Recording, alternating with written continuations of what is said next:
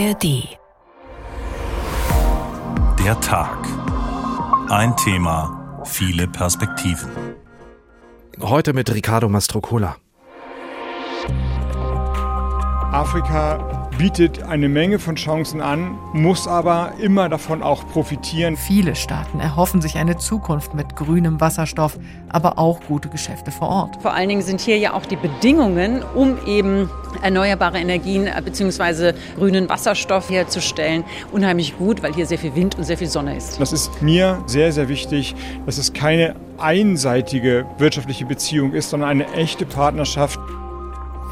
Der Hunger ist groß nach Energie, nach grüner Energie und der afrikanische Kontinent bietet Sonne und Wind im Überfluss und liegt direkt vor der europäischen Haustür. Energie aus Afrika ist eigentlich nichts Neues. Öl aus Nigeria, Gas aus Algerien oder Libyen sind uns bisher lieb und teuer gewesen. Jetzt schieben sich die Erneuerbaren in den Vordergrund. Afrika soll uns dabei helfen, die Energiewende zu schaffen als Lieferant von Strom aus Sonne, Wind und Wasser. Auch Gas spielt noch oder wieder eine Rolle. Rolle. Und gleichzeitig haben auch die Länder Afrikas ihre ganz eigenen Interessen. Und Deutschland ist dabei nur ein möglicher Partner bzw. Kunde unter vielen anderen. Was passiert da gerade auf dem afrikanischen Kontinent in Sachen Erneuerbare?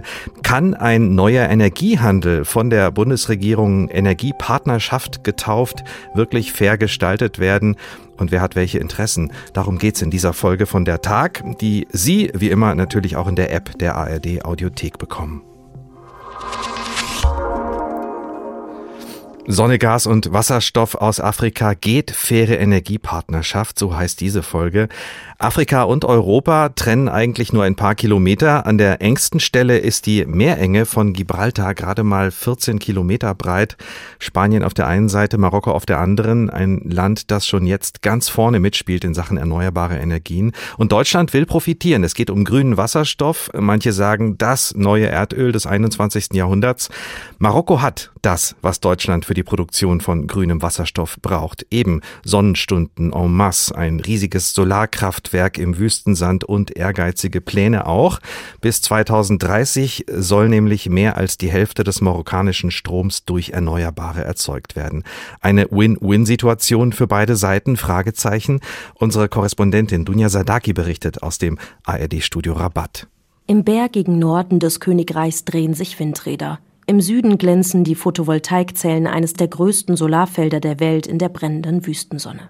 Szenen, die verdeutlichen, warum Marokko in Sachen grüner Energie als Afrikas Vorreiter gilt. Im Klimaschutzindex 2023 belegt das Königreich Platz 7, ein Spitzenplatz dicht hinter Ländern wie Dänemark und Schweden. Das Land habe noch ambitioniertere Pläne, sagt der marokkanische Energieexperte Rahel Lagnaoui. Es gibt mehr als zehn Stunden Sonnenschein pro Tag manchmal zwölf Stunden. Deshalb ist es auch Marokkos Ziel, den Anteil der Erneuerbaren am Stromverbrauch bis 2030 auf 52 Prozent zu erhöhen, im besten Fall sogar bis zu 86 Prozent zu erreichen. Gleichzeitig wächst der Energiebedarf in Marokko jährlich um 6 Prozent. Marokko hat ein neues ehrgeiziges Ziel. Weltmarktführer werden in der Produktion von grünem Wasserstoff. Und das mit deutscher Unterstützung. Der marokkanische grüne Wasserstoff soll, so will es auch die Bundesregierung in Berlin, bei der Energiewende helfen. So die Idee des deutsch-marokkanischen Wasserstoffabkommens. Es sieht vor, dass Marokko der erste Produzent von grünem Wasserstoff auf dem afrikanischen Kontinent wird.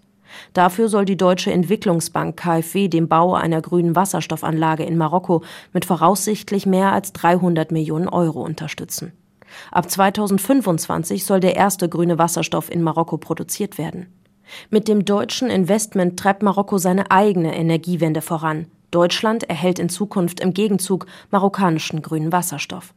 Das gemeinsame Projekt liege daher auch im starken Interesse marokkanischer Energiepolitik, sagt Sami Rashidi, stellvertretender Chef des staatlichen Forschungsinstituts für Solarenergie und neue Energien, IRISEN. Die Idee ist nicht, Marokko zu einem zukünftigen Wasserstoff-Russland zu machen, sondern zu einem wichtigen Akteur, mit dem wir grünen Wasserstoff mit hoher Wertschöpfung und zu geringen Kosten wettbewerbsfähig und kurzfristig produzieren können. Und das ist eine große Herausforderung für Marokko, vor allem für ein Land, das sich wirtschaftlich und kommerziell entwickeln und wachsen will. Die geografische Nähe, bereits bestehende Strom- und Gasverbindungen und neue Pipeline-Projekte in den westafrikanischen Staaten. Marokko sei deswegen für Deutschland und Europa ein attraktiver Partner. Marokkos politischer Wille ist groß. Das Königreich hat aber auch ein Problem Wasserknappheit. Die Deutsche Entwicklungsbank KfW in Marokko schreibt dazu, Zitat, Marokko gehört zu den wasserärmsten und vom Klimawandel stark betroffenen Ländern. In den letzten Jahren stieg die Wassernachfrage vor allem in der Landwirtschaft erheblich. Folge ist eine anhaltende Übernutzung der Grundwasserressourcen. Für den begehrten grünen Wasserstoff braucht es aber nicht nur grüne Sonnenenergie, sondern eben auch die knappe Ressource Wasser.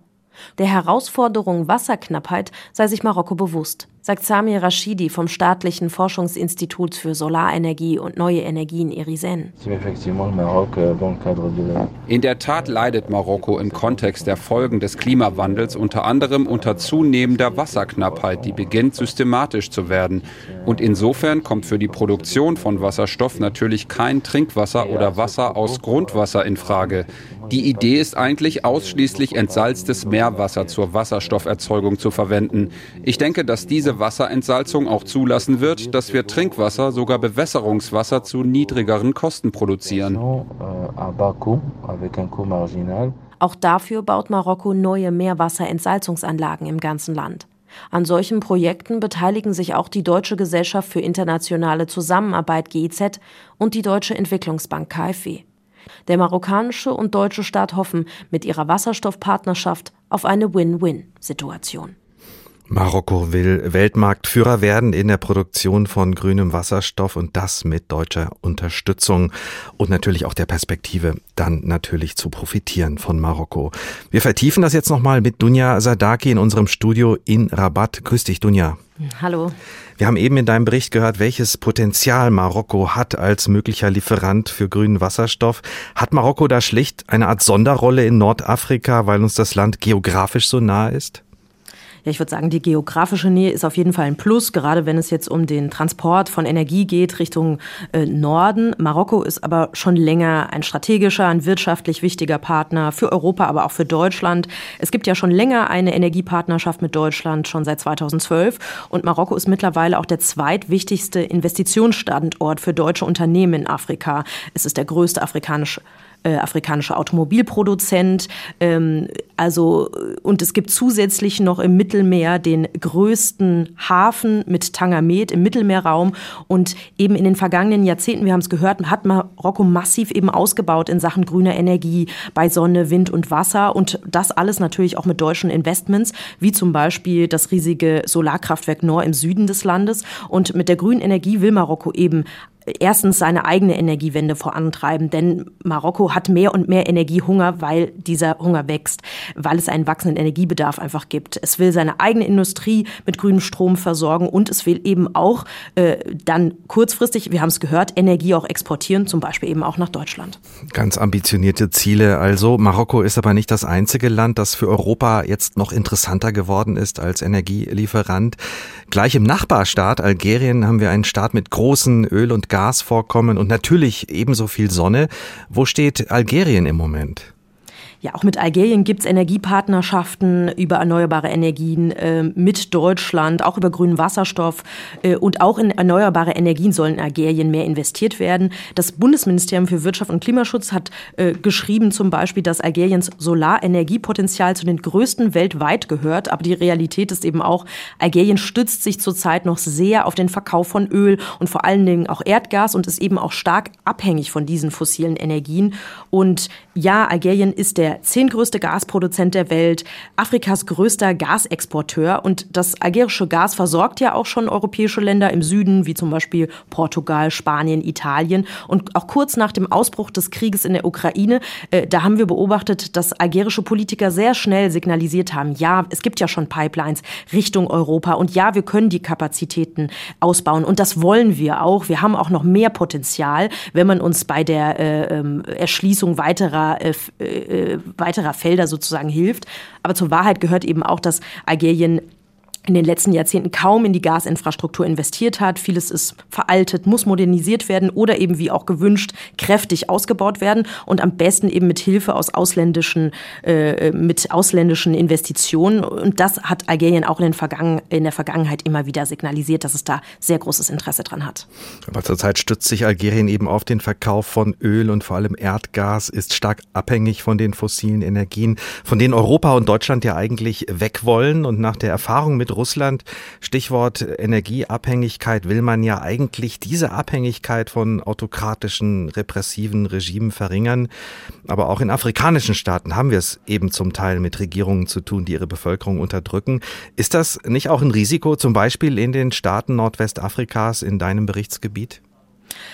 Ja, da können wir natürlich bei Algerien auch bleiben, weil mit den großen Erlösen eben aus Algeriens großen Öl- und Gasvorkommen hat das Land sich natürlich oder die algerische Machtelite in der Vergangenheit eben äh, sozialen Frieden erkauft mit äh, fetten Subventionen für Wohnungen, Lebensmittel, Benzin. Dann kam der Verfall äh, des Ölpreises äh, und das war dann so ein bisschen zu Ende äh, bis zum Krieg in der Ukraine, wo man muss man sagen, wo ja jetzt wieder das algerische Gas sehr sehr gefragt ist und das algerische Regime steht schon seit Jahren am Pranger. Es gab riesige Massenproteste in den vergangenen Jahren, eben gegen Korruption, gegen Repression, die die Regierung, muss man auch sagen, massiv unterdrückt hat. Es gibt Menschenrechtsorganisationen wie zum Beispiel Human Rights Watch, die dokumentiert hat, dass äh, im vergangenen Jahr über 280 Gefangene äh, äh, oder Menschen in Haft sind, die mehrheitlich eben zu dieser Protestbewegung Irak, wie sie genannt wird, äh, gezählt äh, werden. Und deswegen sehen viele Kritiker in äh, Algerien diese neuen oder größere Deals Deals mit Europa beim Thema Energie eben auch kritisch, weil sie sagen, sie befürchten, dass diese Gewinne eben nicht unbedingt der Bevölkerung zugutekommen, sondern einem repressiven Regime. Wir haben jetzt vor allem über Nordafrika gesprochen. In Westafrika gibt's auch Energiegiganten. Nigeria zum Beispiel, Afrikas bevölkerungsreichster Staat, bekannt für seine großen Gas- und Ölvorkommen. Stichwort grüne Energie. Ist die Energiewende in Nigeria überhaupt schon ein Thema?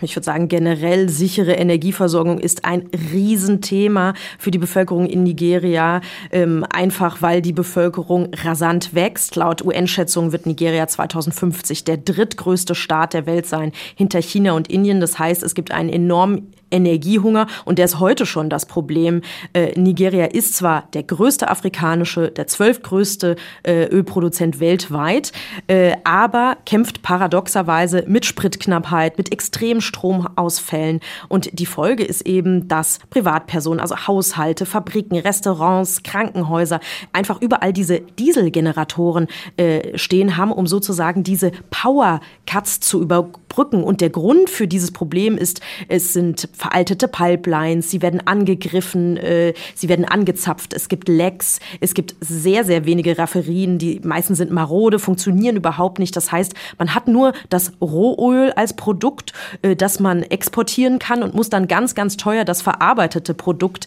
im Ausland wieder einkaufen. Es gibt auch Projekte und auch die Absicht in Nigeria, auch in Erneuerbare zu investieren und sie auch auszubauen, aber man muss sagen, bislang heißt es immer noch Öl, Öl, Gas, Gas, das will man weiter weiter fördern. Ähm, und da gibt es eigentlich wenige Absicht zu sagen, ah, das will man eigentlich ein bisschen weniger machen und mehr in die grüne Richtung gehen, einfach weil dieser, äh, diese Produktion, der Export von Öl und Gas einfach extrem viel Geld in die Staatskasse spülen. Da ist also noch ein langer Weg zu gehen. Im vergangenen Jahr, da haben wir viele Politikerreisen aus Europa nach Afrika gesehen, bei denen es immer wieder um das Thema Energie ging. Wie selbstbewusst gehen denn diese afrikanischen Regierungen, über die wir jetzt gesprochen haben, mit dem großen Energiehunger und dem neuen Interesse aus Europa und Deutschland um? Sitzt man da vielleicht sogar am längeren Hebel, weil man sich die Kunden aussuchen kann? Nicht unbedingt am längeren Hebel, würde ich vielleicht sagen, denn ich glaube, da besteht ja schon eine gegenseitige Abhängigkeit. Also afrikanische Staaten brauchen für den Export von Erneuerbaren äh, oder den Ausbau äh, von her herkömmlicher Energie aus Gas und Öl eben Investitionen in die Infrastruktur.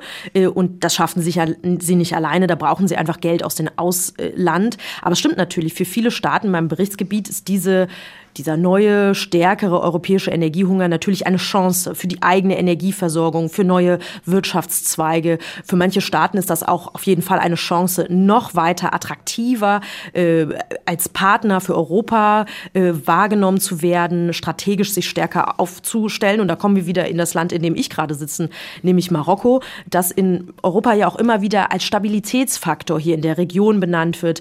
Und Marokko spielt ja, wir haben es ja besprochen, für Deutschland schon eine bedeutende wirtschaftliche Rolle, der größte Mittelmeerhafen, Tangamed, äh, wichtig für die Automobilindustrie. Und äh, das letzte Thema, das berichten wir auch immer wieder, Marokko hat die einzige Landgrenze mit Europa, mit den, beidischen, mit den beiden spanischen Exklaven Ceuta und Melilla. Und das sorgt ja auch wegen den Migranten, die regelmäßig versuchen, über diese sehr gut gesicherten äh, Stacheldrahtzäune zu kommen, immer wieder für Schlagzeilen auch. Und da wird Marokko ja auch immer mal wieder vorgeworfen, diese Grenzen auch politisch als Druckmittel zu nutzen. Das heißt jetzt mit diesen neuen Energiedeals mit Europa kann Marokko gegebenenfalls auch diese Rolle als Regionalmacht, Stabilitätsfaktor und wichtiger Partner für Europa Europa weiter stärken, also als ein Land auftreten, an dem man auch in schlechten Zeiten vielleicht überhaupt nicht vorbeikommt, wie ja auch jetzt die zahlreichen diplomatischen Krisen in jüngster Vergangenheit gezeigt haben, die Marokko auch hatte mit Deutschland, mit Spanien, wo es immer wieder um das Thema Migration und Grenze zu Europa ging. Dunja Sadaki, Korrespondentin im ARD-Studio Rabat. Vielen Dank. Sonne, Gas und Wasserstoff aus Afrika geht faire Energiepartnerschaft. Der Tag ein Thema, viele Perspektiven. Und wir haben gleich die nächste Perspektive für Sie. Energiepartnerschaften auf Augenhöhe. Das hören wir im Moment immer wieder von der Bundesregierung, wenn es um den Handel mit und um Ressourcen aus Afrika geht. Denn natürlich will man den Eindruck vermeiden, dass da neue Geschäfte gemacht werden und alte Abhängigkeiten erneuert oder gar verstärkt werden. Bis heute spielt die Kolonialzeit eine große Rolle in den Beziehungen zwischen afrikanischen und europäischen Ländern und natürlich ist das auch im Falle Deutschlands so. Christoph Kepler schaut zurück in die Geschichte. In einer Denkschrift erklärte sich Deutschland Mitte des 19. Jahrhunderts zu einer See-, Kolonial- und Weltmacht ersten Ranges. Reichskanzler Otto von Bismarck hielt allerdings nicht viel von Kolonien. Solange ich Reichskanzler bin, treiben wir keine Kolonialpolitik, sagte er. Aber nach dem Sieg im Krieg gegen Frankreich 1871 brach das sogenannte Kolonialfieber aus. Neue Vereine wurden gegründet, die trommelten dafür, Kolonien zu erwerben. Deutschland wollte Weltgeltung und beim Ausbeuten der Schätze Afrikas und Asiens dabei sein. Ab 1884 stellte Bismarck Stützpunkte deutscher Kaufleute in Afrika unter den Schutz des Deutschen Reiches. Deutsch-Südwestafrika, heute Namibia, Togo, Kamerun, Deutsch-Ostafrika, heute Tansania, Burundi und Ruanda wurden Kolonien. Auch Teile Neuguineas im Pazifik, einige Pazifikinseln und Tsingtao in China wurden erstmals deutsch. Dann kam Kaiser Wilhelm II. auf den Thron. Er baute die Marine aus. Er wollte einen Platz an der Sonne für das Deutsche Reich. Die deutsche Kolonialbewegung wurde stärker. In Deutsch-Südwestafrika erhoben sich 1904 und 1905 die Herero und das Volk der Nama gegen die deutschen Kolonisten. Generalleutnant Lothar von Trotha befahl die völlige Vernichtung beider Völker. Schätzungsweise bis zu 100.000 Menschen wurden durch die deutschen Truppen ermordet. Dieser brutale Rachefeldzug gilt als der erste Völkermord des 20. Jahrhunderts. Auch in Kamerun und in Ostafrika gab es Aufstände gegen die deutschen Kolonialherren. Aus den Kolonien bezog Deutschland viele Rohstoffe wie Baumwolle, Palmöl, Elfenbein und Kautschuk, das die florierende deutsche Industrie dringend brauchte, wie Autoreifen, Kabelisolierungen, Batterien und vieles mehr. Es war wegen der in sklavenähnlichen Verhältnissen ausgebeuteten Arbeitskräfte billig. Dennoch Wirtschaftlich waren die Kolonien ein Verlustgeschäft für Deutschland. Einzige Ausnahme die Kolonie Togo. Sie brachte ein Plus. Baumwolle, Kaffee, Kakao, Erdnüsse, Kokos, Alkohol und Petroleumfabriken brachten viel ein. Nachdem Deutschland den Ersten Weltkrieg verloren hatte, verlor es alle Kolonien. Sie wurden unter anderen Staaten aufgeteilt. Die Nazis strebten zwar wieder ein neues Kolonialreich auch in Afrika an, dazu aber kam es natürlich mit der totalen Niederlage 1945 nicht. Erst 2021 einigte sich Deutschland mit Namibia. Deutschlands Außenminister Heiko Maas sagte, das, was Deutschland im heutigen Namibia getan hatte, werde es jetzt offiziell als Völkermord bezeichnen. Deutschland werde 1,1 Milliarden Euro an Namibia zahlen. Viele in Namibia, vor allem Vertreter der Herero und der Nama, verlangen aber nach wie vor Reparationen von Deutschland und die Rückgabe von Ländereien. Die Geschichte ist wichtig, um das heute zu verstehen. Christoph Kepler hat noch mal kurz zusammengefasst, welche Rolle Deutschland als Kolonialmacht in Afrika gespielt hat und wie diese Geschichte bis heute wirkt. Heute will Deutschland auch wieder Ressourcen vom afrikanischen Kontinent. Diesmal geht es um Energie, vor allem erneuerbare und der grüne Wasserstoff erzeugt durch Wind und Sonne steht im Vordergrund, auch aus Namibia. Aufarbeitung von Geschichte damals und Geschäfte machen heute beides geht zusammen. Das Bundesministerium für wirtschaftliche Zusammenarbeit und Entwicklung hat im Januar seine neue Afrika-Strategie vorgestellt unter dem Titel Gemeinsam mit Afrika Zukunft gestalten und natürlich sollen beide Seiten am Ende profitieren. Die ehemalige Bundestagsabgeordnete Bärbel Höhn ist die Energiebeauftragte für Afrika für das Bundesministerium. Guten Tag, schön, dass Sie bei uns sind. Ja, guten Tag, Herr Mastrocola. Frau Höhn, Energiepartnerschaften auf Augenhöhe, das wird von politischer Seite von der Bundesregierung betont, aber ist das heute nicht eigentlich auch eine Selbstverständlichkeit? Auf jeden Fall ist es so, dass äh, man auch bei den Verträgen, die man macht äh, mit diesen Ländern, wirklich auf diese Augenhöhe auch achten muss. Äh, wir sehen das ja auch in Investitionen von anderen Ländern, also China zum Beispiel, dass da nach einer bestimmten Zeit der Investitionen dort eben jetzt auch Kritik kommt. Also von daher ist es wichtig, auch langfristig zu denken und gemeinsam mit den Regierungen, aber auch für die Bevölkerung selber was zu gestalten. Aber besteht denn nicht aus deutscher Sicht durchaus die Gefahr, dass bei diesen Geschäften am Ende afrikanische Länder doch wieder in eine gewisse Abhängigkeit geraten, auch wenn das Selbstbewusstsein äh, vieler Regierungen ja groß ist? Die Investitionen, das Geld für große Projekte, das kommt ja alles von außerhalb.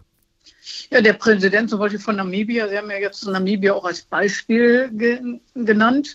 Der Präsident ist ja schon extrem für dieses Wasserstoffprojekt, was dort auch geplant wird. Also von daher kann man eigentlich momentan sagen, dass die Regierung selber das unbedingt will. Ja, ich habe auch mit dem Berater des Präsidenten geredet und ja, auch der ganz begeistert, ganz, ganz viele da ganz begeistert. Ich glaube, man muss dann aber schon noch ein bisschen differenzieren und sagen, was bringt das wirklich für die Bevölkerung? Weil das ist, glaube ich, ganz entscheidend. Und da habe ich zum Beispiel auch mit Abgeordneten aus Namibia gesprochen, die dann schon auch gesagt haben, ja, was bringt das meinem Dorf? Ja. Mhm. Und ich glaube, da muss man schon sehr darauf achten, wenn man einfach so ein Wirtschaftszentrum da macht und Wasserstoff dort produziert, produziert, was ja wirklich nach Europa dann gebracht werden wird oder soll, äh, dass eben auch die Bevölkerung Namibia, wo ja ein großer Teil noch nicht mal Zugang zu Strom hat, auch davon profitiert und dort auch Stromzugang äh, verbessert wird. Und wer trägt da die Verantwortung? Der Investor, also beispielsweise Deutschland oder die namibische Regierung? Dass die Jobs eben dort entstehen? Also erstmal sollen Jobs entstehen. Es sollen ungefähr 3000 Jobs auch nach der Errichtung entstehen. Es ist ja jetzt momentan so, dass das jetzt dann wird es ja erstmal gebaut. Da sind ja in der Regel sowieso mal mehr Arbeitsplätze da, aber langfristig sollen auch mehrere tausend Arbeitsplätze dort entstehen. Und da ist es schon ganz entscheidend, dass dann die Bevölkerung dort auch in diesen Bereichen ausgebildet wird und dass sie dann auch diese Jobs übernehmen kann. Also ähm, es gibt aber auch Programme, des Bundesentwicklungsministeriums, zum Beispiel die grüne Bürgerenergie, wo wir genau diese Sachen machen, wo wir also Zugang der Bevölkerung im, auch im ländlichen Raum zu Strom ermöglichen oder aber auch Ausbildung machen. Also so eine Berufsausbildung ist eigentlich angesagt, also eine praktische Ausbildung. Sind das denn Bedingungen, die Sie auch stellen dann ähm, mit den Investitionen, die Sie bereitstellen wollen? Äh, zum Beispiel Bedingungen, die Sie an die namibische Regierung stellen? Es müssen Jobs entstehen für die Bevölkerung vor Ort? Also, dass da Jobs entstehen, das ist offensichtlich mhm. der Fall, weil das ja dann auch betrieben wird. Äh, und der Präsident muss eben auch sehr darauf aufpassen, äh, dass diese ähm, Verträge, die dort gemacht werden, auch in seinem Sinne und im Sinne der Bevölkerung sind. Und er muss dann eben auch äh, mit der Entwicklungszusammenarbeit gemeinsam, also den Hilfen gemeinsam eben auch dafür sorgen, dass auch Ausbildung zum Beispiel stattfindet. Wir erhoffen uns ja von den Partnern in Afrika, dass sie uns bei der Energiewende helfen. Gleichzeitig braucht natürlich auch Afrika, brauchen afrikanische Länder diese grüne Energie dringend, um selber klimaneutral zu werden. Aber ist es am Ende nicht doch so, dass der Kunde den Zuschlag bekommt, der mehr bezahlt? Also wenn wir mehr bezahlen für grünen Strom, dann bekommen wir ihn. Ja, hier geht es ja um Wasserstoff. Wasserstoff ist ja sowieso sehr viel teurer als der reine Solarstrom, den man natürlich da für die Bevölkerung oder auch für die äh, Wirtschaftsunternehmen, die dort sind, nehmen würde, weil das macht ja viel mehr Sinn, da direkt ähm, Solarstrom da zu nutzen. Ähm, also insofern muss man das schon unterscheiden. Einmal ist es halt dieser Investitionsstandort, wo dieser wa grüne Wasserstoff produziert werden soll, aus Photovoltaik, aus Erneuerbaren dann aber direkt über den Hafen wegtransportiert werden soll. Und das andere ist das ganze Land, äh, das natürlich in vielen Bereichen, gerade im ländlichen Raum, Stromzugang braucht. Und da ist es eigentlich entscheidend, dass man hier auch diese Programme einfach eben auch aktiviert und der Bevölkerung auch Stromzugang ermöglicht, damit die auch was davon haben. Als ich zum Beispiel das Gespräch hatte mit dem Berater des Präsidenten, da hat er mir gleich auf seinem iPad da das Bild gezeigt und so. Und dann sagt er, hier, ich habe auch so einen Stift und so. Und dann habe ich, habe ich direkt den Stift genommen und habe direkt noch ein paar Windkraftanlagen und Photovoltaik da reingemalt. Und habe gesagt, und das sind die eigentlich, die jetzt für die Bevölkerung gebraucht werden, damit die auch Stromzugang haben. Wie hat er reagiert?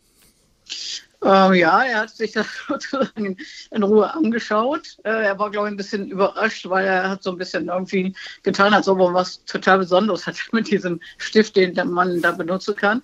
Äh, also insofern war er wahrscheinlich überrascht, dass ich sofort angefangen habe, da äh, reinzumalen. Mhm. Aber ähm, ja, ansonsten hoffe ich, dass das auch mit berücksichtigt wird. Wie passt all das eigentlich, also die Afrika-Strategie des Entwicklungsministeriums, ähm, zusammen mit der Tatsache, dass die Bundesregierung ja auch Gasprojekte unterstützen will, zum Beispiel die Erschließung neuer Gasfelder im Senegal? Ja, das ist, finde ich, eine durchaus ähm, schwierige Frage, die Sie mir da stellen ähm, weil es in der Tat ja so ist, dass wir über ganz, ganz viele Jahre hinweg eigentlich immer dafür geworben haben, dass die Länder in Afrika direkt äh, das fossile Alter überspringen. Da ging es zunächst eigentlich eher um Kohlekraftwerke, weil das war das, was ganz, ganz viele Länder wollten, äh, neue Kohlekraftwerke zu installieren. Und da haben auch ganz, ganz viele Länder mittlerweile auch gesagt, das wollen wir nicht, weil sie schon gesehen haben, dass die Erneuern viel, viel kostengünstiger sind. Aber es gibt ja eine Strategie von einigen Ländern, also Senegal und andere, die Gasvorkommen vor der Küste haben und das auch immer schon gesagt haben, dass sie das gerne auch ähm, heben wollen.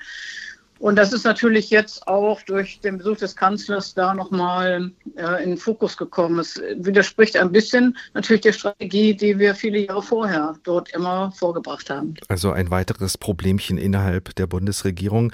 Wir haben diese eine Frage vorhin schon mal angerissen. Einerseits will die Bundesregierung ja den Bezug von Energie auf viele Lieferanten verteilen und wenn es geht, sich auch fernhalten von autokratischen, repressiven Regimen.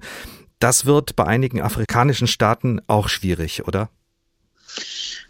Ja, sicher wird das bei einigen afrikanischen Staaten auch schwierig, aber ich will jetzt mal sagen, wir haben jetzt auch gesehen, dass zum Beispiel im arabischen Raum ähm, zu Ländern Kontakte aufgebaut worden sind, die wir jetzt vielleicht auch nicht unbedingt als äh, äh, die ganz tollen Demokratien sehen. Also insofern ist jetzt gerade auch durch den äh, Ukraine-Krieg sind da auch teilweise Notwendigkeiten entstanden, die wir vielleicht auch vor einem Jahr noch nicht gesehen haben.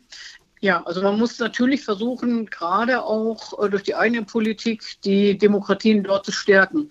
Deshalb bin ich auch, ich bin ja dort ja für die Erneuerbaren im ländlichen Raum zuständig, bin ich auch sehr dafür, dass wir wirklich dezentrale Erneuerbare dort installieren, weil das ist letzten Endes auch eine Stärkung der Demokratie, denn es bringt äh, gerade die ländlichen Regionen, äh, mit denen muss man da zusammenarbeiten, nach vorne und äh, stärkt wirklich auch deren Einfallsreichtum.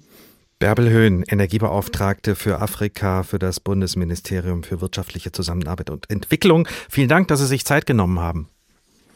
Am Mittwoch, also morgen Abend, den 26. April, kann man dann auch live mit Bärbel Höhn diskutieren beim Forum Entwicklung im Frankfurter Haus am Dom. Da geht es genau um diese Frage, wie eine Partnerschaft auf Augenhöhe mit afrikanischen Ländern in Sachen Energie funktionieren kann. Das Ganze um 18.30 Uhr. Der Eintritt ist frei. Diesen Podcast bekommen Sie in der App der ARD Audiothek. Sonne, Gas und Wasserstoff aus Afrika geht faire Energiepartnerschaft. Der Tag ein Thema, viele Perspektiven. Die Sonnenenergie ist ein großer Reichtum Afrikas. Dort scheint die Sonne im Schnitt doppelt so oft wie bei uns, vor allem südlich der Sahara könnte man daraus ein Riesengeschäft machen. Aber Solaranlagen sind dort eine Seltenheit. Gerade einmal ein Prozent des Stroms in Afrika wird über Solarenergie gewonnen. Die Chancen für Unternehmer sind deshalb groß. Thorsten Schreiber hat das erkannt und ein Solarunternehmen gegründet in Hainburg bei Frankfurt. Damit bringt er kleine Solaranlagen in afrikanische Dörfer. Wie gut das Geschäft läuft, das erzählt uns, erzählt uns Juli Rutsch. Sie hat sich mit ihm virtuell getroffen, denn Schreiber ist im Senegal. Thorsten Schreiber versorgt mit seinem Sozialunternehmen Africa Green Tech Menschen in Subsahara-Afrika unter anderem mit Strom. Dazu konstruiert und baut er spezielle Container. In diesen Containern ist dann alles drin, was man braucht, um tagsüber und auch abends Strom zu erzeugen. Da sind also dann die Wechselrichter drin, die Solarmodule äh, und auch die Speicher. Wir verwenden Lithiumspeicher und damit können wir dann mit so einem Container zuverlässig 18 Stunden Strom liefern für ein Dorf zwischen drei und 5000 Menschen. Die Weltbank schätzt, dass etwa 600 Millionen Afrikaner ohne Strom leben. Mit Projekten wie dem von Thorsten Schreiber könnte ein Drittel von ihnen versorgt werden. Das wären über 200.000 afrikanische Dörfer. Bisher hat sein Unternehmen in Mali, im Senegal, in Niger und Madagaskar 33 Dörfer ausgestattet. Für mehr fehlt es an Geld. Wir brauchen eigentlich nur Investitionskapital und dann könnten wir ja beliebig schnell wachsen. Äh, technisch sind wir in der Lage, äh, pro Woche ungefähr ein Dorf zu elektrifizieren, wenn uns die Finanzierung dafür zur Verfügung steht. Und ein Dorf mit Strom zu versorgen, kostet Thorsten Schreiber zwischen 350 und 400.000 Euro. Strommangel ist einer der essentiellen Gründe, warum Menschen aus Afrika fliehen. Die Weltbank und die Vereinten Nationen wollen diese Lücke bis 2030 schließen, um die Migrationszahlen zu mindern. Aber internationale Stromprojekte sind bisher gescheitert. Der Vorteil seines Projektes sei, dass es nicht zu groß und dezentral organisiert sei. Die meisten großen Projekte, wie zum Beispiel Desertec oder auch andere, die sind von ihrem Volumen so groß, dass sie eben sehr korruptionsanfällig sind.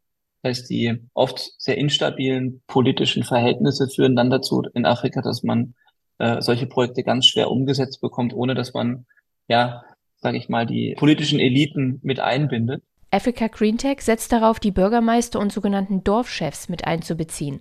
Denn auch sie profitieren vom Strom. Und der Strom hat wiederum dazu geführt, dass immer mehr Dorfbewohner Unternehmen vor Ort gründen. In den letzten Jahren sind in den von Thorsten Schreiber versorgten Dörfern über 1000 neue Handwerksbetriebe entstanden. Ein Schreiner, der keinen Strom hat in so einem Dorf, der hat zum Beispiel einen Handhobel und eine Handsäge, der kann in einer Woche ein Bett produzieren. Das heißt, er verdient dann, keine Ahnung, 200 Euro die Woche und mit einem Zugang zu einem vernünftigen Stromanschluss. Dieser Schreiner kann dann mit zwei Maschinen pro Tag ein Bett herstellen. Und damit seine Einkünfte verfünf- oder versechsfachen. Thorsten Schreiber spricht aber auch immer wieder mit Menschen aus seinen Dörfern, die sich bereits auf die Flucht nach Europa gemacht hatten, vorwiegend junge Männer. Hat dann praktisch der Onkel oder der Bruder angerufen und sagt, hier, wir haben jetzt Strom. Und dann ähm, sind die Leute zurückgekommen und haben dann dieses Geld, was sie eigentlich dem Schlepper in die Hand drücken, reden hier von 10.000 bis 20.000 Euro. Ähm, diese Gelder wurden dann investiert Heute spielen fossile Anlagen zur Energiegewinnung noch immer eine essentielle Rolle in Afrika, weil das Geld fehlt, Anlagen zu errichten, die auf erneuerbare Energien setzen. Das ist einer der Gründe, warum Thorsten Schreiber jetzt weiter nach Investoren sucht, um sein Projekt auszubauen und noch mehr afrikanische Dörfer mit Strom zu versorgen. Juli Rutsch über ein hessisches Unternehmen, das Solaranlagen im Senegal verkauft. Die Energieversorgung in afrikanischen Ländern zu verbessern und auch deutsche Energieinteressen umzusetzen, darum kümmert sich auch die GIZ, die Gesellschaft für internationale Zusammenarbeit, im Auftrag verschiedener Bundesministerien, also praktisch im Auftrag der Bundesregierung. Ich habe mit Mike Enskat von der GIZ gesprochen. Er kümmert sich dort um die Energiefragen und ich habe ihn erstmal gefragt, wie groß das Interesse der deutschen Wirtschaft jetzt ist, in Afrika zu investieren. Natürlich, durch den Überfall Russlands auf die Ukraine und die, all die Auswirkungen, die das auf die Energieversorgung in äh, Deutschland und Europa hat, sind natürlich äh, die Blicke nicht nur der Politik, sondern auch der Wirtschaft in andere Teile der Welt gegangen. Ähm, wir reden schon seit längerem über die Chancen, die in den Erneuerbaren liegen, nicht nur für die als Energielieferant, aber auch natürlich für die energetische Entwicklung des Kontinents selbst, des afrikanischen. Dieses Potenzial war da und das hat natürlich jetzt nochmal eine ganz andere Virulenz bekommen durch den, äh, durch den Konflikt, durch die Krise. Und ähm, insofern ist natürlich auch die Aufmerksamkeit europäischer ähm, Unternehmen und deutscher Unternehmen äh, deutlich größer geworden, ja. Und sind dadurch auch die Anfragen an Sie für Zusammenarbeit angestiegen, auch mehr geworden? Die GEZ arbeitet ja äh, zuallererst im Auftrag der Bundesregierung. Wir sind eine Organisation der Bundesregierung und setzen Aufträge verschiedener Bundesministerien um. Das Entwicklungsministerium, das Ministerium für Wirtschaft und Klimaschutz, aber auch das Auswärtige Amt, gerade in diesen Themenfeldern Energie und neuerdings natürlich das Thema Wasserstoff. Deutschland hat schon eine lange Tradition in der Zusammenarbeit mit Afrika im Bereich der erneuerbaren Energien. Seit über 20 Jahren, würde ich sagen, ähm, sind wir weltweit, aber auch gerade in Afrika sehr engagiert als GEZ für die Bundesregierung im Ausbau der der Technologien und der Förderung. Ähm, aber natürlich, wiederum, ne, eine Zuspitzung sehen wir schon. Ähm, die Aufmerksamkeit für das Thema ist natürlich durch die Situation deutlich größer geworden. Das heißt, die Anfragen oder das Interesse geht dann über die Regierung an Sie. Sie setzen praktisch dann die Interessen um. Wir sind Dienstleister für internationale Zusammenarbeit, aber das vor allem für die öffentliche Hand. Es gibt auch äh, Partnerschaftsmodelle mit der Privatwirtschaft, vor allem mit der lokalen Privatwirtschaft. Uns ist es ganz wichtig, ähm, auch Unternehmen in Afrika in diese Technologien zu bringen, auch Partnerschaften zu befördern äh, zwischen afrikanischen und deutschen Unternehmen. Und insofern ist natürlich das Interesse, gerade auch im deutschen Mittelstand, die ja sehr viel äh, technologisches Know-how mitbringen können für diesen Sektor, ist das Interesse auch deutlich größer geworden. Was für Projekte sind denn im Moment besonders wichtig für Deutschland? Projekte, die auch die GIZ begleitet? Also für uns sind zuallererst mal die Projekte wichtig, die eine bessere, nachhaltigere und auch erschwingliche Energieversorgung der afrikanischen Bevölkerung ermöglichen. Wir haben einen Kontinent mit mehr als einer Milliarde Menschen. Die Hälfte davon hat keinen Zugang in ihren Haushalten zu Strom. Fast eine Milliarde Menschen auf dem afrikanischen Kontinent haben keine Möglichkeit, nachhaltig zum Beispiel zu kochen. Das ist etwas, was wir häufig vergessen, weil das für uns so selbstverständlich ist. Aber viele Haushalte in Afrika sind weiterhin von Feuerholz, äh, offener Flamme in den Hütten zum Teil mit äh, auch prekären Auswirkungen auf die Gesundheit, vor allem von Frauen und Kindern befasst. Und insofern ist für uns als GZ zuallererst mal wichtig, diese Probleme zu adressieren, die es dort auf dem Kontinent gibt und da wiederum auch die Chancen der, der verschiedenen Technologien in Wert zu setzen. Gleichzeitig ist natürlich auch ähm, die Erwartung der Bundesregierung an die GEZ, die Energiepartnerschaften mit, äh, mit Afrika auszubauen. Und das sind Energiepartnerschaften auf Augenhöhe. Das heißt, es soll darum gehen, sowohl die Versorgung der afrikanischen Länder zu befördern, auch Investitionschancen für europäische und deutsche Unternehmen ähm, zu suchen, aber letztendlich auch die Frage langfristig, wie könnten Lieferbeziehungen für grüne Energieträger aus Afrika nach Deutschland sich gestalten. Und schauen wir doch mal auf das ein oder andere Beispiel. Ich glaube, Namibia spielt da im Moment zum Beispiel eine große Rolle beim Thema Wasserstoff. Können Sie uns das nochmal genauer erklären, was da gerade in der Entwicklung ist? Ja, es gibt im Rahmen dieser Dekarbonisierung, die wir uns vorgenommen haben, ja im Moment einen sehr großen äh, Fokus und eine Aufmerksamkeit für den grünen Wasserstoff. Das heißt, grüner Wasserstoff, der aus erneuerbaren Energien aus erneuerbarem Strom produziert wird durch die Aufspaltung von Wasserstoff und Sauerstoff. Dafür braucht es sehr viele und günstige erneuerbare Energien und die sind sehr flächenintensiv, vor allem wenn es um Solar- und äh, Windenergie geht. Und da sind einige Staaten in äh, Afrika sehr prädestiniert, weil sie eine dann doch geringe Bevölkerung haben im Verhältnis zu ihrer Fläche. Das sind Länder wie zum Beispiel Namibia oder auch Mauretanien. Und in Namibia geht es zum Beispiel darum, dass die Regierung diese Chance erkannt hat, insbesondere mit dem sogenannten Green Deal der EU, also dem Dekarbonisierungsziel der EU, zu sagen, wir können uns sowohl vorstellen, Energieträger nach Europa zu liefern, grüne Energieträger. Wir können uns auch vorstellen, gewisse Vorprodukte für die Industrieproduktion in Europa äh, zu liefern, die dekarbonisiert sind. Und ähm, deshalb ist Namibia eins von mehreren Ländern auf dem afrikanischen äh, Kontinent, die derzeit sehr stark in den Fokus gerückt sind, weil es dort den starken Willen der Regierungen gibt und die Initiative auch von der namibischen Regierung ausgeht, äh, zu sagen, wir wollen eigentlich unser gesamtes Entwicklungsmodell uns nochmal anschauen und sehen, welche Chancen liegen eigentlich in diesen neu entstehenden Märkten für grüne Energieträger.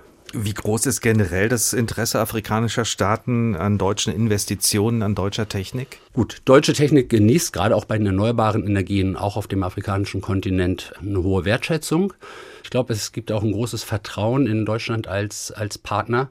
Und insofern ähm, sind äh, viele Regierungen, die schauen natürlich auch in andere Teile der Welt, die schauen nach Asien, die schauen in die USA, die schauen nicht nur nach Europa und Deutschland. Aber ich glaube schon, Deutschland ist da nach wie vor auch ein geschätzter äh, Partner, mit dem äh, die Länder diese neuen Strategien gerne umsetzen möchten. Sie haben eben auch das Stichwort Augenhöhe genannt. Wieso ist das in diesem Zusammenhang für Sie so wichtig? Es kann nicht nur darum gehen, die Energiepotenziale für die Erneuerbaren in Afrika zu nutzen, um unsere eigene, unseren eigenen Wohlstand und unseren Lebensstil zu wahren, sondern es muss vor allem darum gehen, äh, die, die Chancen und auch die zum Teil auch dringenden Notwendigkeiten für Wachstum, industrielle Entwicklung aber auch menschenwürdiges Leben auch auf dem Land in den wachsenden Städten Afrikas zu ermöglichen. Und das braucht Energie. Ohne Energie, ohne moderne Form von Energie zum, ich sagte schon, Kochen, aber auch für Industriebetriebe, für den Mittelstand, äh, für das Laden der Handys, für Kommunikation, äh, für Gesundheit. Das sind alles wichtige, ähm, wichtige Sektoren für die Entwicklung Afrikas, die einen hohen Energiebedarf haben. Die Bevölkerung wird sich bis Mitte des Jahrhunderts verdoppeln. Das heißt, wir erwarten einen massiven Nachfrageschub auch an, an diese modernen Energieformen. Äh, und insofern ist dieses äh, Engagement zuallererst äh, darauf gerichtet, von unserer Seite aus. Und dann gleichzeitig, Sie fragt nach der Augenhöhe, geht es auch darum anzuerkennen, dass es auch ähm, auf Seiten Deutschlands, Europas äh, virulente Interessen gibt, an diesen Entwicklungen zu partizipieren, sowohl Afrika als Investitionsstandort, aber wie gesagt auch als Lieferant für die äh, grünen Energien, die wir für die Dekarbonisierung auch auf unserem Kontinent benötigen. Wie kommt die Energie, äh, die wir in Deutschland brauchen, dann eigentlich zu uns? Gut, ähm, es sind zwei, ich sag mal, vielleicht zwei grundsätzliche Formen, in denen die erneuerbaren Energien aus Afrika nach Europa kommen können. Das ist zum einen in der Form von Strom, das sind dann äh, elektrische Leitungen, die zum Teil auch durch das Mittelmeer gelegt werden sollen. Es gibt erste Projekte auch schon in dieser Art. Und dann ist, hatte ich schon angesprochen, das große Trendthema im Moment der grüne Wasserstoff. Das heißt, es wird Wasserstoff aus erneuerbaren Energien auf dem afrikanischen Kontinent produziert und dann in verschiedenen Formen nach Europa exportiert. Wann sind wir denn so weit, dass wir äh, in dieser Energiepartnerschaft mit Afrika äh, sagen können, ähm, wir bekommen jetzt 10, 20, 30 Prozent erneuerbarer Energien tatsächlich aus Afrika und können sie nutzen? Wir vermuten, dass wir so um die frühen 2030er Jahre reden, in denen auch signifikantere oder größere Mengen an Wasserstoff oder wir nennen es die Derivate, die abgewandelten Formen, äh, nach Europa physisch kommen können, wo sie anlanden können. Mike Enskert, Experte bei der GIZ, der Gesellschaft für internationale Zusammenarbeit. Er ist Experte für Energie, Wasser und Verkehr. Sonne, Gas und Wasserstoff aus Afrika geht faire Energiepartnerschaft. Der Tag ein Thema, viele Perspektiven. Wir haben in der Sendung bisher viel über Nord- und Westafrika gesprochen, eben auch nochmal von den Plänen Namibias gehört und wieder vom grünen Wasserstoff. Der südliche Teil des afrikanischen Kontinents birgt große Chancen, die aber noch nicht wirklich ergriffen wurden. Jana Gent. Strom aus dem südlichen Afrika ist im deutschen Energiemix derzeit nicht die primäre Quelle. Deutschland bezieht beispielsweise LNG-Flüssiggas aus Angola und aus Südafrika wird Kohle verschifft. Viel Kohle. Mehr als 150.000 Tonnen haben deutsche Versorger im vergangenen Jahr vom Kap importiert. Dieser Trend dauert an, nicht zuletzt, weil Südafrika riesige Kohlevorkommen hat. Das Land selbst generiert gut 90 Prozent seiner Energie aus Kohlekraftwerken, aber diese sind marode, unzuverlässig und die Leistung reicht einfach nicht. Bis zu zwölf Stunden am Tag fällt derzeit in Südafrika der Strom aus. Dabei hat das Land ein enormes Potenzial an erneuerbaren Energien. Der Ausbau dieser erfolgt aber nur langsam. Deutschland hat eine Energiepartnerschaft mit Südafrika geschlossen, um die Republik bei ihrer Energiewende zu unterstützen. Passiert ist in diesem Zusammenhang noch nicht viel. Was neue, grüne Energiequellen angeht, könnten generell einige Teile des südlichen Afrikas entscheidend werden. Deutschland hat bereits einige Partnerschaften geschlossen und Absichtserklärungen unterzeichnet. Wirtschaftsminister und Vizekanzler Robert Habeck war noch im Dezember in Johannesburg und sagte der ARD, Afrika bietet eine Menge von Chancen an, muss aber immer davon auch profitieren. Das ist mir persönlich, aber ich denke auch allen Firmen sehr, sehr wichtig, dass es keine einseitige wirtschaftliche Beziehung ist, sondern eine echte Partnerschaft. Denn nicht nur Südafrika hat auch einen eigenen Markt und muss seine hausgemachten Energieprobleme lösen. Andere Länder sind keineswegs flächendeckend ans Stromnetz angeschlossen. Das heißt, der Ausbau erneuerbarer Energien kann Vorteile für die jeweiligen Länder haben, aber auch für Deutschland. Das Zukunftswort heißt grüner Wasserstoff. Und den versprechen sich deutsche Unternehmen aus Südafrika und aus Angola, aber vor allem aus Namibia. An den Küsten gibt es nicht nur verlässlich Sonnenstunden und Wind, sondern auch freie Fläche. Experten haben berechnet, dass es selbst dann, wenn man Entsalzungsanlagen bauen muss, um das Meereswasser zu nutzen und die Moleküle aufzuspalten, noch deutlich kostengünstiger ist, als wenn man Wasserstoff auf der Nordhalbkugel herstellt. Dass das alles durch erneuerbare Energien erfolgen kann, ist ein echtes Argument für Bundesforschungsministerin Bettina Stark-Watzinger. Vor gut einem Monat war sie in Kapstadt, um gemeinsame Forschungsprojekte auf den Weg zu bringen. Dabei betonte sie gegenüber dem ARD-Hörfunk die Vorteile. Vor allen Dingen sind hier ja auch die Bedingungen, um eben erneuerbare Energien bzw. Äh, grünen Wasserstoff herzustellen, unheimlich gut, weil hier sehr viel Wind und sehr viel Sonne ist. Wir brauchen Wasserstoff als fehlendes Puzzleteilchen, wenn wir die Energiewende wirklich umsetzen wollen, zum Erfolg bringen wollen, weil in äh, natürlich einem industrialisierten Land wie Deutschland äh, nicht nur der Strom alleine hilft, sondern da brauchen wir gerade für die Stahlproduktion zum Beispiel auch andere Möglichkeiten. Und das Zweite ist natürlich auch eine Speicherung, die möglich ist im Wasserstoff, äh, weil wir auch wissen, dass der Wind und die Sonne nicht immer vorhanden sind. Die deutsche Industrie spricht von einem Neustart, von Zusammenarbeit auf Augenhöhe. Namibias Präsident Hage Geingob sagte, von ausländischen Investitionen erhoffe man sich einen wirtschaftlichen Aufschwung und neue Arbeitsplätze. Ausländisch, das ist aber nicht nur Deutschland. Um erneuerbare Energien insgesamt ist schon eine Art Wettlauf entbrannt. Viele Staaten erhoffen sich eine Zukunft mit grünem Wasserstoff, aber auch gute Geschäfte vor Ort. Im Norden Südafrikas beispielsweise baut ein Unternehmenskonsortium aus den USA und Saudi-Arabien einen riesigen Solarpark. Und in Namibia, nahe Lüderitz, errichtet ein chinesisches Unternehmen derzeit den größten Windpark des Landes im südlichen Afrika. Jana Gent, unsere Korrespondentin in Johannesburg über die Energiewirtschaft und die Pläne für den Ausbau der Erneuerbaren im südlichen Teil des Kontinents. Ein großes Potenzial, das man dort noch ausschöpfen kann und der Wettlauf um die besten Plätze, haben wir eben gehört, hat längst begonnen. Wie groß ist dieses Potenzial tatsächlich und welche Fehler können wir auf diesem Weg machen bzw. vermeiden beim Ausbau der Energiepartnerschaft mit afrikanischen Ländern? Niklas Höhne ist Klimaforscher beim New Climate Institute. Guten Tag. Hallo, Herr Mastrocola. Welche Probleme sehen Sie denn dabei, dass Deutschland und Europa versuchen, ihren Energiehunger verstärkt über afrikanische Länder zu stillen? Ja, ich denke, da müssen wir einmal trennen äh, zwischen den fossilen Energieträgern und dann den Erneuerbaren. Also bei den fossilen geht es ja gerade in Afrika um Gas äh, das in Deutschland gerade knapp ist und äh, Deutschland versucht jetzt das Gas von woanders her zu bekommen, auch aus Afrika. Und das äh, sehe ich sehr, sehr problematisch, denn wir haben ja das Klimaschutzabkommen von Paris und da steht drin, dass wir komplett aus Kohle, Öl und eben auch Gas aussteigen wollen. Wir wollen also weniger Gas verbrauchen. Und in so einer Situation neue Infrastruktur zu bauen in äh, Ländern und das von Deutschland eben zu unterstützen, das ist eben kontraproduktiv für den Klimaschutz und es verstößt sogar gegen ja, gegen Verpflichtungen, die Deutschland eingegangen ist im Rahmen des Klimaschutzabkommens von Paris, wo man eben gesagt hat, dass man ja, Investitionen im Ausland in fossile Energieträger nicht mehr tätigt. Also das ist sicherlich mhm. äh, sehr, sehr problematisch, wenn das passiert. Bleiben wir gerade bei diesem Punkt. Äh, die Frage ist ja, ob das so falsch ist in diesem Moment, äh, in der Zeitenwende, die wir gerade erleben, der Energiekrise. Irgendwo müssen ja Strom und Wärme herkommen und das zu einigermaßen günstigen Preisen. Genau, wir sind jetzt in dieser besonderen Situation, dass das Gas aus Russland äh, weggefallen ist. Aber wir haben gesehen, dass wir mit den Maßnahmen, die wir bis jetzt umgesetzt haben, nämlich äh, Gas einzusparen und auch Gas über die schon bestehenden Wege äh, nach Deutschland zu bekommen, äh, durch diesen Winter ganz gut gekommen sind. Und äh, wenn wir da so weitermachen, dann sieht das für die nächsten Winter auch ganz gut aus. Also das müssen alles temporäre Sachen sein. Insbesondere müssen wir eben Gas einsparen, indem wir Häuser renovieren und die Industrieprozesse umbauen. Und in all diesen Szenarien brauchen wir keine neue Infrastruktur. Und wie gesagt, wir wollen in Deutschland klimaneutral sein in 20 Jahren.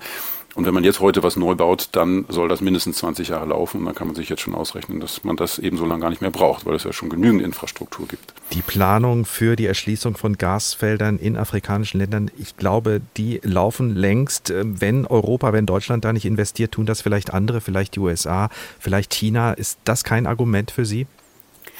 Ja, es ist grundsätzlich äh, sind wir im moralischen Dilemma. Ne? Also die afrikanischen Staaten haben diese Ressourcen und äh, pochen darauf, dass sie sie auch nutzen. Und ähm, wir sind da in keiner Position zu sagen, ob sie das machen sollen oder nicht. Das ist sicherlich die Entscheidung der afrikanischen Staaten selbst. Aber was wir eben machen können, ist zu zeigen, dass es eben Alternativen gibt. Man kann diese Ressourcen ausbeuten, die fossilen. Wir haben in vielen Ländern gesehen, dass das nicht wirklich zu ja einer positiven wirtschaftlichen Entwicklung führt in den meisten Fällen, weil einfach das von ausländischen Investoren gemacht wird und die ganzen Vorteile abfließen. Und man kann argumentieren, dass eben es Alternativen gibt, nämlich dass man die Erneuerbaren ausbaut. Ähm, das ist günstiger insgesamt, auch für den Eigenverbrauch. Da wird sehr viel mehr Wertschöpfung innerhalb des Landes generiert. Also es kommt der Breite der Bevölkerung zugute. Es werden ungefähr, für Senegal haben wir das mal ausgerechnet, da gibt es ungefähr fünfmal so viele Arbeitsplätze, wenn man so eine erneuerbaren Strategie fährt. Also das hat sehr viele Vorteile und da ist es, glaube ich, an uns in Europa, die afrikanischen Staaten von den Vorteilen zu überzeugen, eben die äh, fossilen Ressourcen im Boden zu lassen und lieber eine andere Strategie, nämlich die erneuerbare Strategie zu machen. Wir stellen in dieser Sendung ja die Frage, ob und wie faire Energiepartnerschaft möglich ist zwischen europäischen Ländern und afrikanischen Ländern. Ist sie das aus Ihrer Sicht grundsätzlich? Also grundsätzlich ist es möglich, man muss nur äh, sehr darauf achten, wie man es macht. Ne? Also wir als Industriestaaten haben auch im Rahmen des Pariser Klimaschutzabkommens die Verpflichtung, den Entwicklungsländern und auch dem afrikanischen Kontinent zu helfen bei der Transformation. Ja, wir haben so viel Treibhausgase emittiert, dass wir äh, auch diese Verpflichtung eingegangen sind. Und insofern müsste eben in so einer Energiepartnerschaft an erster Stelle stehen, den Ländern zu helfen, ihre eigene Energieversorgung klimafreundlich zu gestalten, also die Elektrifizierung voranzutreiben, mit den Erneuerbaren zu helfen, dass die viele Länder kochen noch sehr viel eben mit, mit Holz, das gesammelt wird. Das könnte man äh, ändern, dass eben dort das äh, auch mit Photovoltaik zum Beispiel gemacht wird. Also da gibt es sehr viel, was man erst in dem Land machen kann, damit das Land auch vorankommt, damit auch vieles ja, dieser Wertschöpfung im Land bleibt, also mit lokaler Industrie, mit lokalen Arbeitsplätzen. So, und dann, wenn noch was übrig bleibt, dann kann man anfangen, okay, können jetzt hier noch äh, neue Energie generiert werden, die dann auch exportiert wird äh, nach Europa. Aber für mich ist das wichtig, dass es ein Gesamtkonzept ist, wo eben viel der Wertschöpfungskette im Land in Afrika bleibt. Niklas Höhne, Klimaforscher und einer der Gründer des New Climate Institutes und Professor an der Universität in Wageningen in den Niederlanden. Vielen Dank, dass Sie bei uns waren. Danke. Europa und Deutschland haben Afrika wiederentdeckt, schon wieder als Land des Überflusses, aber die Sonnen- und Windenergie und den begehrten grünen Wasserstoff wird es sicherlich nicht zum Schnäppchenpreis oder gar Nulltarif geben. Sonne, Gas und Wasserstoff aus Afrika geht faire Energiepartnerschaft. Der Frage sind wir heute nachgegangen. Das war der Tag, ein Thema, viele Perspektiven. Auch diese Folge können Sie wie immer noch mal anhören, weiterempfehlen, teilen.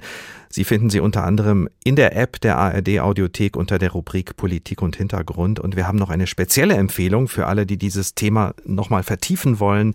Grüner Wasserstoff aus Afrika, Energie der Zukunft, Fragezeichen von unseren Kolleginnen und Kollegen vom MDR natürlich auch zu finden in der ARD Audiothek. Und wenn Sie hier bei uns bei der Tag mitreden wollen, Fragen haben oder Anregungen mitgeben wollen, sehr gerne. Wir kommen gern in Kontakt mit Ihnen und freuen uns über den Austausch.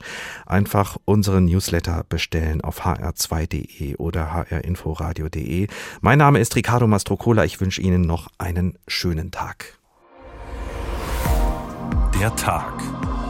Ein Thema, viele Perspektiven.